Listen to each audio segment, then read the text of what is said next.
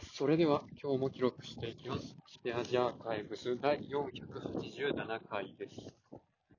今日は4月29日、時刻は昼の12 14時ぐらいです。えー、っと、何かな、連休の、今日は初日で、まあ、今日やろうと思ってたのは、あれなんですよ。まあ、この、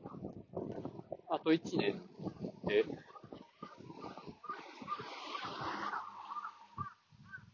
何できるようになりたいかなっていうところで、も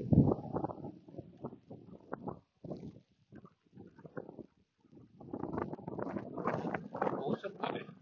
ネットワークのインフラのあたりのことが分かりや、分かるようになって、オンプレでもクラウドでも、まあ、ネットワーク作れるようなことができて、えー障害とかで何が起こってるかだったり、まあ、セキュリティ面でどの辺気にしとかないといけないのかとか、そういうのを、もうちょっと実践的にというか、学べるようになりたいなっていうのがありまして、その辺の、なんでしょうね、どう勉強していくかっていうのは、僕はいつも資格と結びつけてやるんで まあ、実質、どういうスケジュールで資格の試験を受けるのかっていう話になるんですけど、まあ、来年の春のネットワークスペシャリストを受けます。で、その、10前の10月とか11月とか、そのあたりに、あの、シスコ認定のネットワーク技術者の CCNA を取っとこうかなと思いまして、で、その前の8月とかのあたりには、あの、Linux の認定技術者の Linux C を、Linux か、Linux を受けようかな。LPIC じゃなくて Linux を選んでるのは、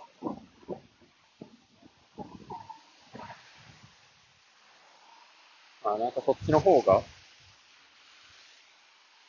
この範囲に、Kubernetes とかコンテナとか、そういう辺のルートも含んでるらしくて、その辺も勉強したいなと思ってるんですよね。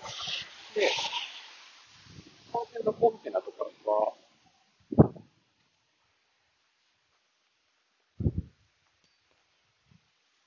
実際には、まあ、仮想環境で作ったり、クラウド上のコンピューターの中で動かしたりするので、とね、まずこの連休の5月7日に Azure Fundamentals で、マイクロソフトの用意しているクラウド環境の概要の試験を受けて、まあ、どの辺のサービスを使ったら、まそういう仮想マシンをクラウド上に立てたり、まあ、コンテナ作ったりとかそういうのができるのかっていうのを勉強してから、まあ、実際にそれをやるときのセキュリティ、の機能としてどういうのがあるかっていうのも知っておいた方がいいので、SC900 っていうセキュリティのやつの試験を受けるのが5月末ぐらいかな。で、その後おまけで、あの、マイクロソフトのパワープラットフォームの人の PL900 っていうのも受けます。で、このマイクロソフト関係のやつは、全部セミナー受けたら試験の1万3500円が無料になるチケットをもらってるので、まあ、ただで受けれるんですけど、